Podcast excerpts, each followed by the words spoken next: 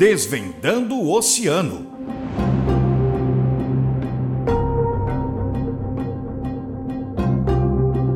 Ampliar os caminhos para pensar sustentabilidade no oceano.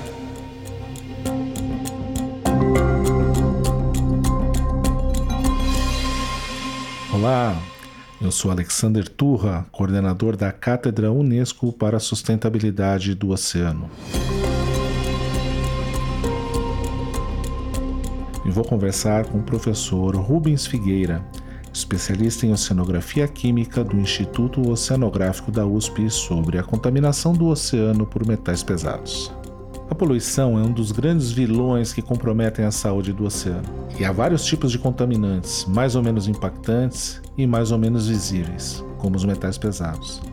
Mas Rubens, o que são metais pesados e por que devemos nos preocupar com eles?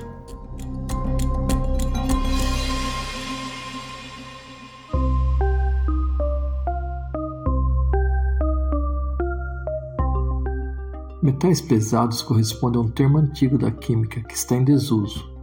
Contudo, é muito utilizado para designar elementos químicos potencialmente tóxicos, destacando-se o arsênio, cádmio, cromo, cobre, mercúrio, níquel, chumbo e zinco, que na sua maioria são metais. Esses metais estão presentes na natureza. Entretanto, diferentes atividades humanas podem aumentar a quantidade desses contaminantes em ambientes variados, como o ar e a água, mas também no sedimento marinho e nos tecidos dos seres vivos. Em altas concentrações, esses contaminantes tornam-se poluentes e a água e o alimento ficam impróprios para o consumo. Além disso, esses elementos podem persistir e bioacumular alguns tecidos dos seres vivos, como fígado, rins e músculos.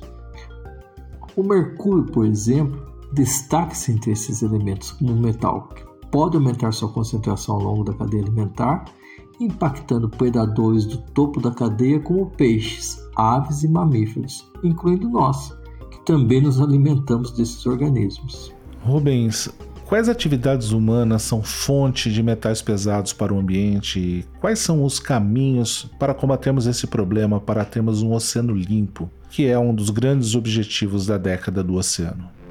Os metais possuem várias vias de entrada no ambiente marinho.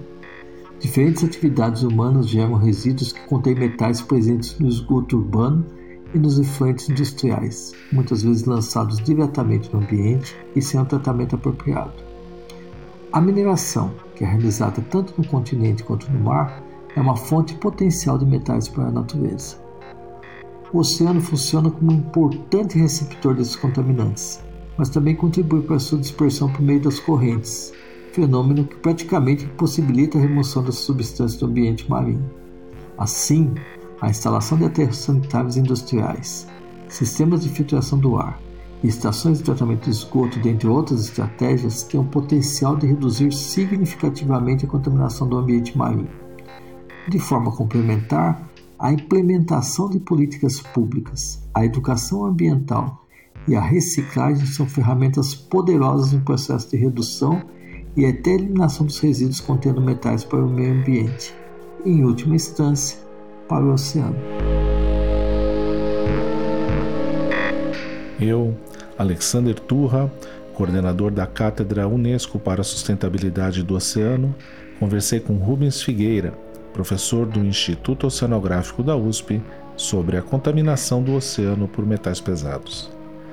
No próximo episódio falaremos sobre os impactos do turismo no oceano. Confira outros episódios do boletim Desvendando o Oceano em jornal.usp.br na aba Atualidades. Desvendando o Oceano.